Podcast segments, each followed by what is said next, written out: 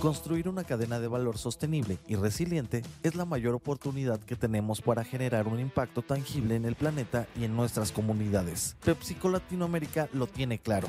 Consulta el link de la descripción para conocer las acciones que implementa la compañía para llevarlo a cabo.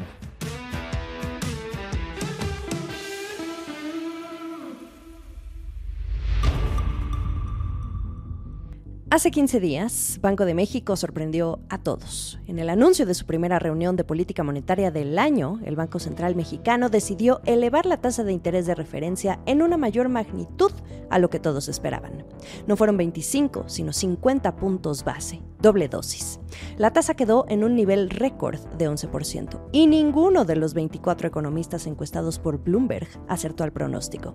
Lo dijimos en su momento, muy raro ver esto, pero más allá de quedar todos boquiabiertos y de sentir el aplauso de los analistas ante el desacoplamiento de Banjico frente a la Reserva Federal de Estados Unidos, lo importante era el mensaje que transmitía el comunicado de aquella decisión unánime por parte de todos los miembros de la Junta de Gobierno de elevar la magnitud del alza, una clara postura restrictiva en el intento por aplacar la inflación. La general anual en ese momento cerraba enero en 7.91% y la subyacente en 8.45%. En este componente estuvo el argumento decisivo para elevar en 50 puntos base. Además, es el que determina la trayectoria inflacionaria en el mediano y largo plazo. Y hasta ahora no muestra un punto de inflexión a la baja. En ese comunicado del 9 de febrero hubo un párrafo que llamó todavía más la atención. Y cito textualmente, la Junta de Gobierno considera que ante la postura monetaria que ya se ha alcanzado y en función de la evolución de los datos, el incremento en la tasa de referencia en la próxima reunión podrá ser de menor magnitud. Banjico mostraba mano dura, pero al mismo tiempo, en un momento en que la dinámica de la inflación en México ha sido difícil de leer, y en aquel momento con un dato al alza, uno pensaría entonces que no habría razón para volver a reducir la magnitud en la próxima reunión. Mucho menos si además los pronósticos de la inflación general y subyacente por parte de Banjico fueron revisados al alza para 2023 y 2024. 15 días después, el 23 de febrero, conocimos las minutas de esa reunión de política monetaria. Se reafirmó ese tono halcón o hawkish, como solemos llamarlo, y esto ante las preocupaciones por la inflación, que no se disipan. En ese documento también pudimos leer una opinión disidente, la de la subgobernadora Irene Espinosa. Habló de la elevada incertidumbre sobre la nueva dinámica inflacionaria, y aquí viene su mensaje pide ser extremadamente cautelosos en la guía prospectiva del Banco Central. Debe ser creíble y factible sin arriesgar la reputación del banco y minar la efectividad de la comunicación con el mercado. Continúo con una cita textual. Nuestra guía debe indicar que el camino por recorrer para afianzar la convergencia de la inflación hacia la meta continúa, por lo que limitarse a la siguiente decisión y referir un ajuste de menor magnitud implica un elevado riesgo costoso de corregir si los supuestos no se materializan. La voz. La subgobernadora en Banco de México, Irene Espinosa, en esa opinión disidente que dejó ver en las minutas sobre el comunicado de la decisión de política monetaria del 9 de febrero, se refiere a esa oración que deja ver que un incremento en la tasa de referencia en la próxima reunión, la del 30 de marzo, podría ser de menor magnitud. En Bloomberg Línea, a unas horas de publicarse las minutas, pudimos platicar en exclusiva con la subgobernadora para profundizar en su postura. Fue precipitado entonces el sugerir una posible alza de 25 puntos base para la próxima reunión? Creo que el hecho de que tuviéramos que ajustar nuestro pronóstico de inflación para todo el horizonte, eh, no nada más justificó eh, el incremento de 50 puntos base, sino que también eh, me parece que es asimétrico o que no es congruente con dar una guía prospectiva de que ya para la siguiente vamos a reducir el nivel de, de, incrementos, la velocidad. Eh, en mi opinión, y, bueno, claramente se revela allí, pues sí, para mí eh, la sorpresa más el ajuste en este, en, este pronóstico no nos daba las condiciones en realidad para empezar a indicar explícitamente eh, un, una magnitud para la siguiente decisión. eh, una guía prospectiva sí sería útil no nada más concentrarnos en el corto plazo, siento que como autoridad monetaria no ayudamos al estar alimentando como que nada más qué va a pasar la siguiente decisión o las dos siguientes decisiones, sino poder transmitir que nuestra visión es de un horizonte de ocho trimestres. Y a mí me parece que lo más probable es que en estos ocho trimestres tengamos que mantenernos en una postura restrictiva. Creo que eso ya da bastante información al mercado. No es una información puntual porque efectivamente no nos comprometemos a ninguna, a, ninguna cifra en particular. Es por eso también porque la razón por la que el Banco de México no publica la trayectoria de la tasa en, todo el horizonte porque esta tasa está cambiando constantemente. Entonces, eh, pues correríamos un enorme riesgo de credibilidad si es que eh, publicáramos esa tasa, especialmente en un entorno de tanta incertidumbre como el que estamos viviendo ahora. Definitivamente para mí es importante que haya una unidad en los mensajes institucionales, eh, pues no crear expectativas puntuales, justamente porque estamos en un entorno de, gran incertidumbre eh, pero sí también comunicar al mercado, pues esto de que eh, será necesario para lograr la convergencia a la meta, será necesario mantenernos en terreno restrictivo. La postura de la subgobernadora Irene Espinosa es tajante. Se leyó en las minutas y ahora lo escuchamos en su propia voz. Pero ¿cómo fue esa dinámica de la conversación entre el resto de los miembros de la Junta a puerta cerrada y el antecedente que llevó a la subgobernadora a comunicar esta postura disidente en las minutas? A diferencia del voto, el voto fue claramente unánime, todos estábamos en la misma eh, sintonía en términos de que eso es, eh, esos, ese incremento de 50 puntos base era lo absolutamente necesario para lograr la convergencia en el, en el horizonte. ¿no? Entonces creo que eso fue súper bueno.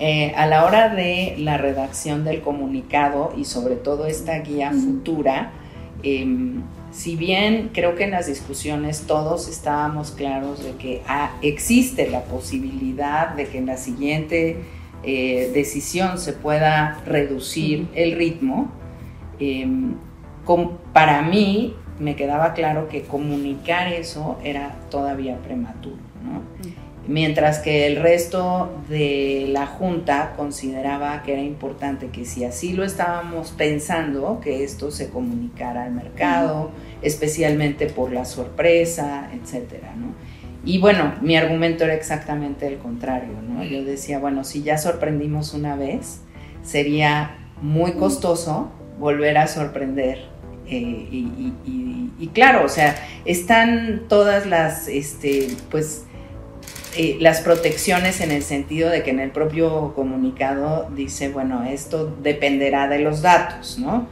Y, yo estoy de acuerdo que en el comunicado se dice que eh, de acuerdo con la información que tenemos a ese día, es probable que se pueda dar una reducción en la velocidad.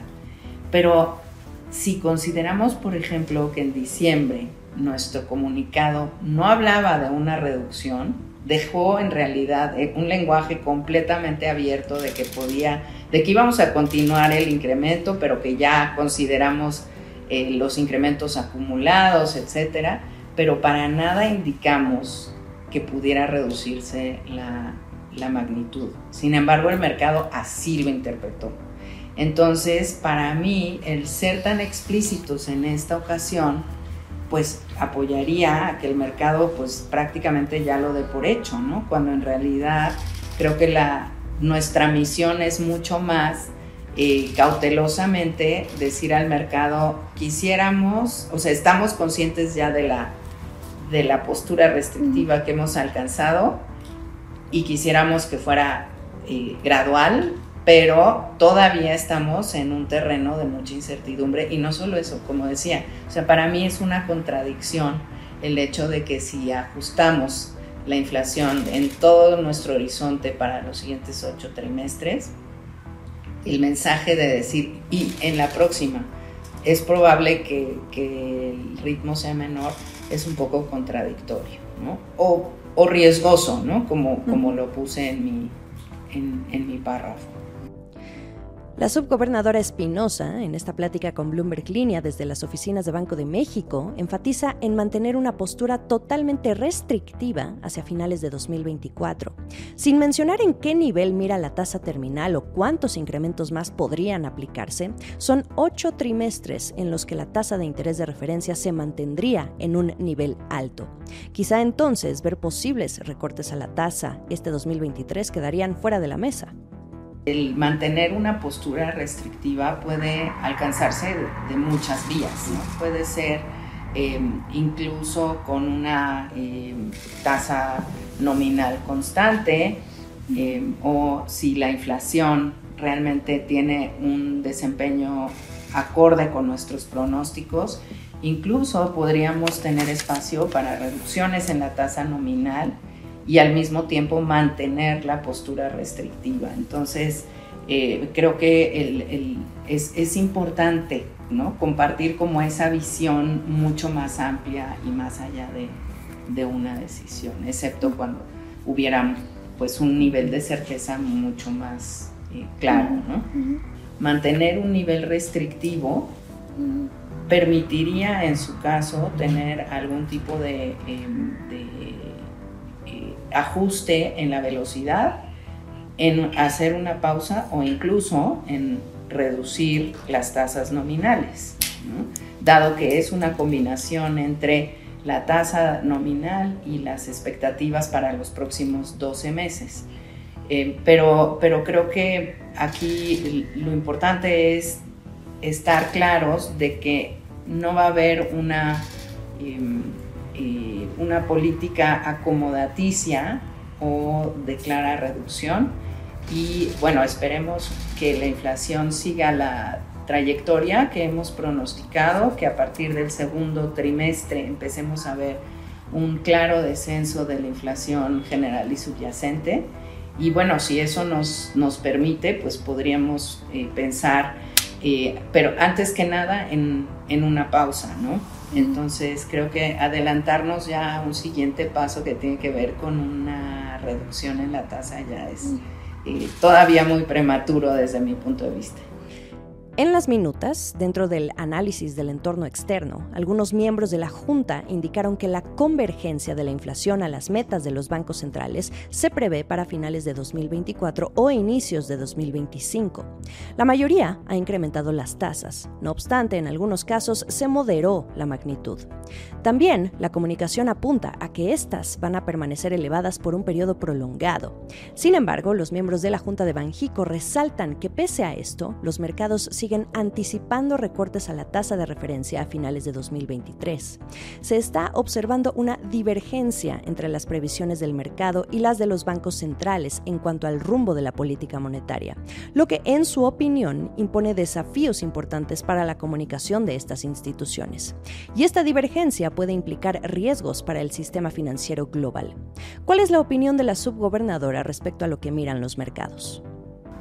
Como hemos visto no solamente en México, sino también alrededor del mundo, a pesar de una narrativa restrictiva de los bancos, los mercados están esperando eh, pues una trayectoria de la tasa que es diferente de lo que los bancos han, han expresado. Están un poco ansiosos ya hablando de incluso de posibles reducciones de tasas en este mismo año Mientras que los bancos centrales dicen, a ver, primero vamos a ver hasta dónde llegamos, luego vamos a hacer una pausa y por lo menos todo este año no vamos a tener reducciones. Entonces, creo que es necesario em, pues reiterar eso y que, y que los mercados empiecen a corregir esta evaluación. ¿no? Yo creo que la sorpresa que no, nunca es una decisión fácil para un banquero central el hecho de sorprender y en este caso pues sabíamos que había un consenso de los 25 puntos base.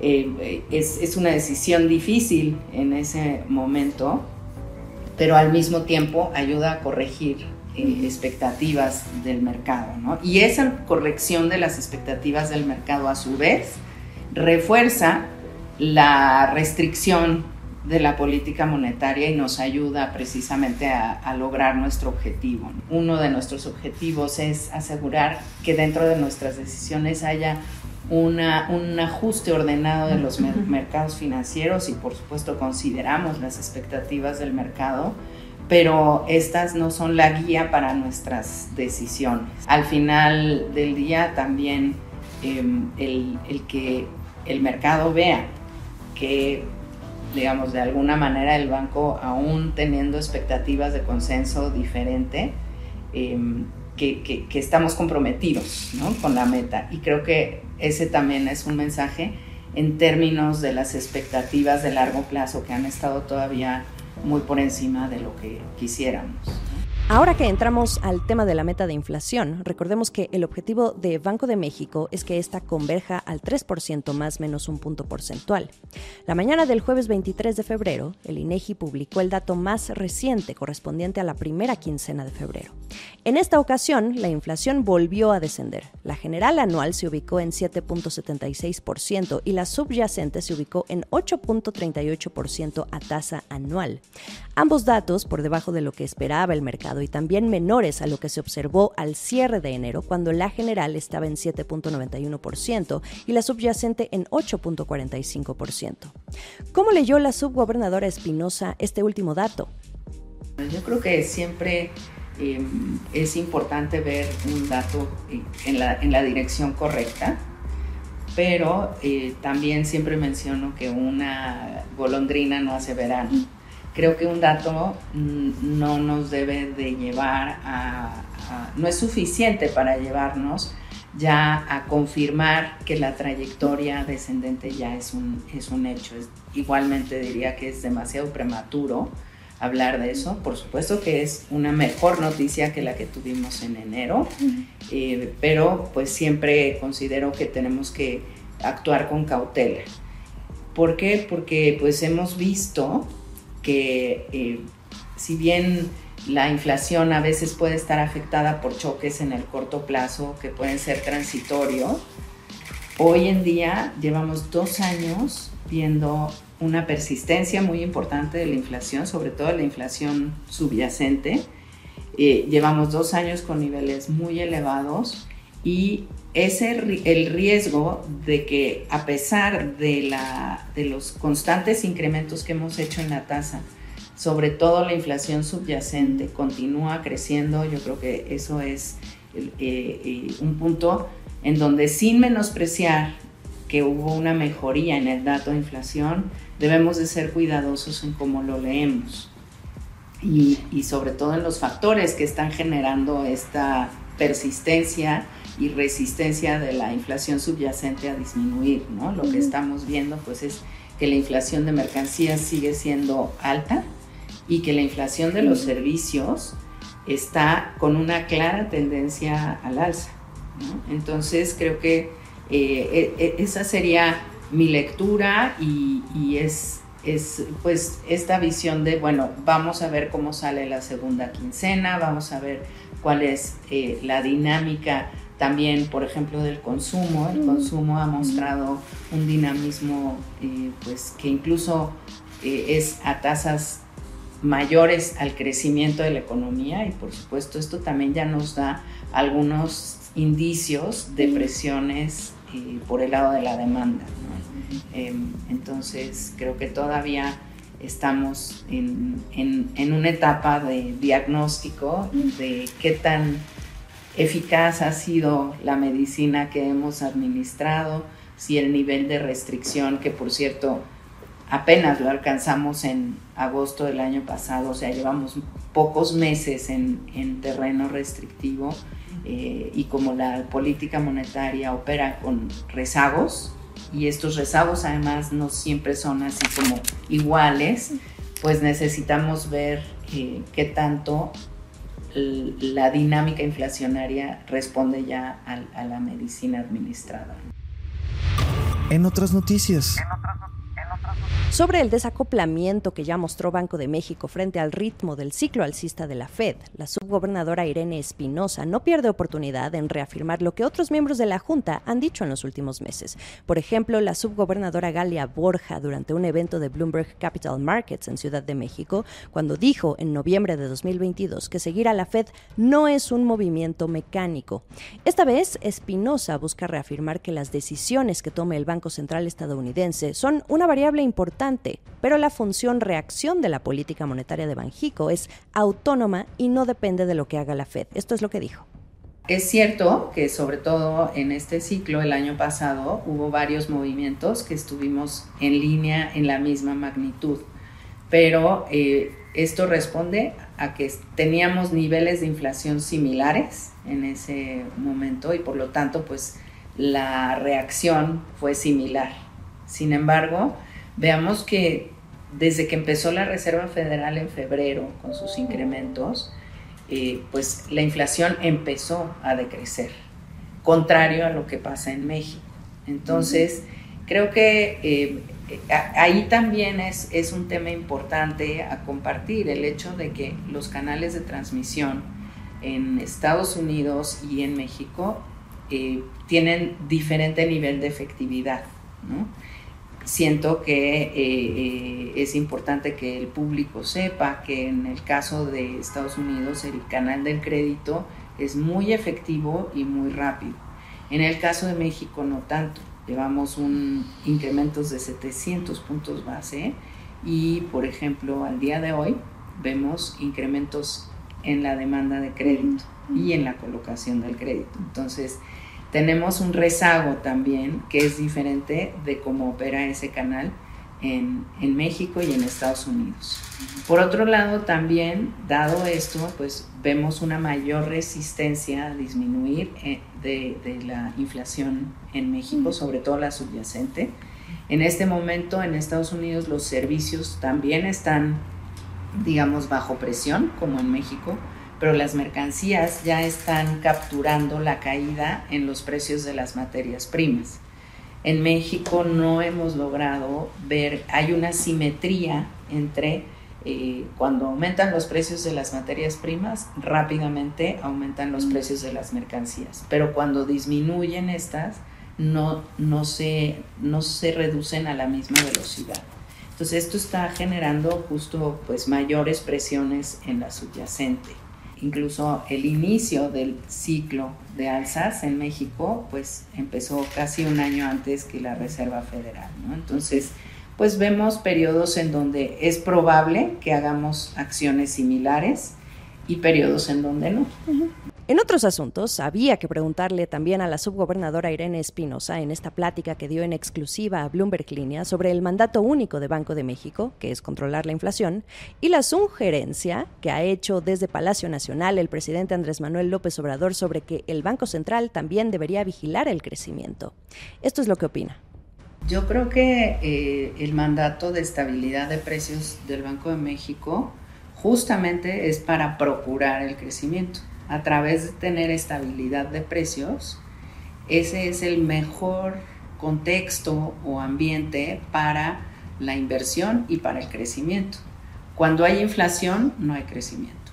Entonces, em, creo que, no se contrapone, de hecho, es, esa es la finalidad, más allá de la estabilidad de precios, en realidad la estabilidad de la, de la moneda pues es para que tanto consumidores como empresas hagamos decisiones óptimas en términos de consumo y de inversión, pero sobre todo la estabilidad de precios nos eh, fomenta la inversión, que es la base del crecimiento.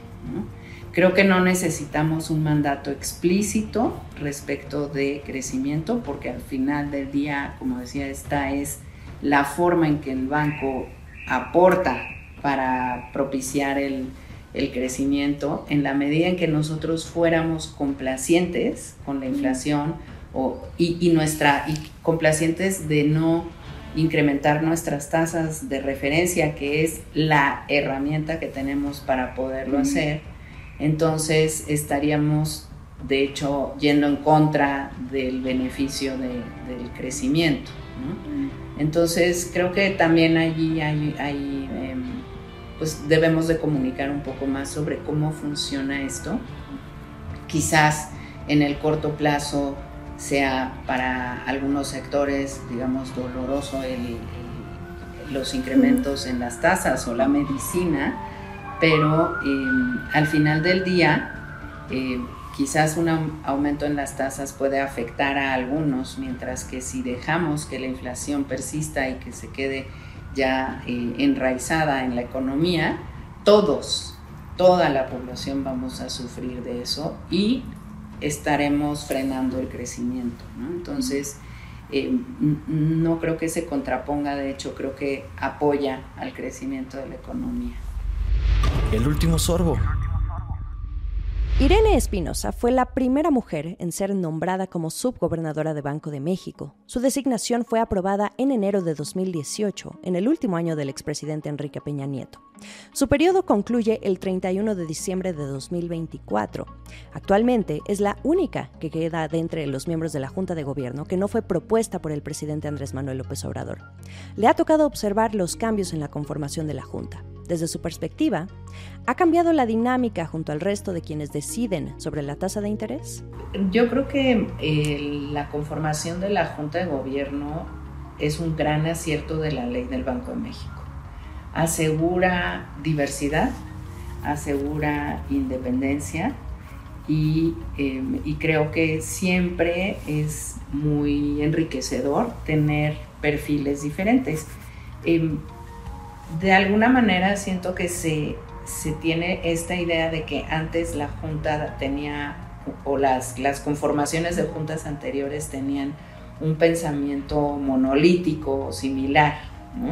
Sin embargo, sí habían discusiones muy importantes. ¿no? Entonces, pues lo primero es decir que nunca ha habido un, un pensamiento único dentro de la Junta y por eso digo que la, el diseño de, la conformación de la Junta es muy, es, muy adecuado para generar esta diversidad y la discusión y todo. Entonces, eh, empezando por ahí, yo eh, justo por eso, digo, a mí me tocó entrar en 2018, era una junta completamente diferente, después pues entraron dos nuevos integrantes, también fue diferente, después entró eh, en Galia y, bueno, ha sido como un cambio constante. Tenemos discusiones en donde se presentan los puntos de vista, yo, yo creo que también ha sido un entorno de absoluto respeto en el sentido de cuando hay opiniones diferentes. Em, lo que puedo decir de la conformación de la Junta de hoy es que todos y de manera eh, total estamos en la misma sintonía del compromiso eh, con, la estabilidad de precios, con hacer lo que tengamos que hacer y, eh, que esto pues no está, digamos, empañando de ninguna manera la autonomía. entonces, pues en ese sentido yo diría que no ha cambiado la dinámica con la nueva eh, conformación de la Junta. Eh, incluso, bueno, pues el ejemplo ahora con, eh, el voto disidente en términos del boletín, pues digo, simplemente se expusieron los puntos y cada quien dice, bueno, en mi opinión es mejor hacer esto, en mi opinión tal otro.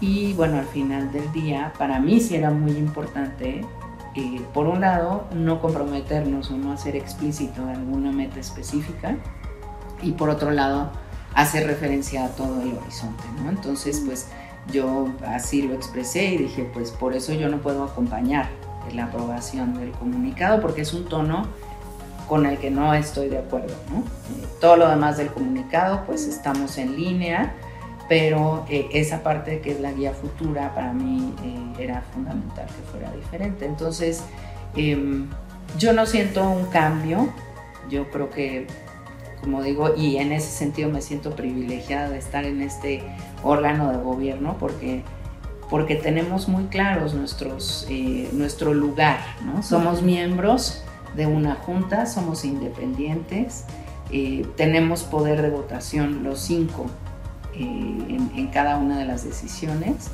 y también pues un punto importante es la rendición de cuentas, ¿no? Y creo que el tener este espacio en la minuta para poder explicar ya sea un voto respecto de la decisión que sea diferente y tener espacio para poder ampliar el porqué de ese voto diferente es, es una pues algo muy valioso para, para que nosotros no solamente podamos actuar, sino también tengamos una buena rendición de cuentas respecto de cómo estamos ejerciendo y, y tomando nuestras decisiones.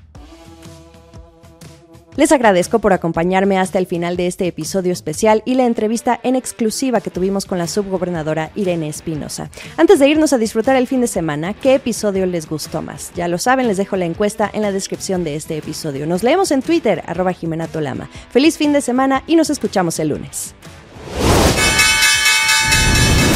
Esta fue la estrategia del día, escrito y narrado por Jimena Tolama, producido por Arturo Luna y Daniel Hernández. Que tengas un día muy productivo.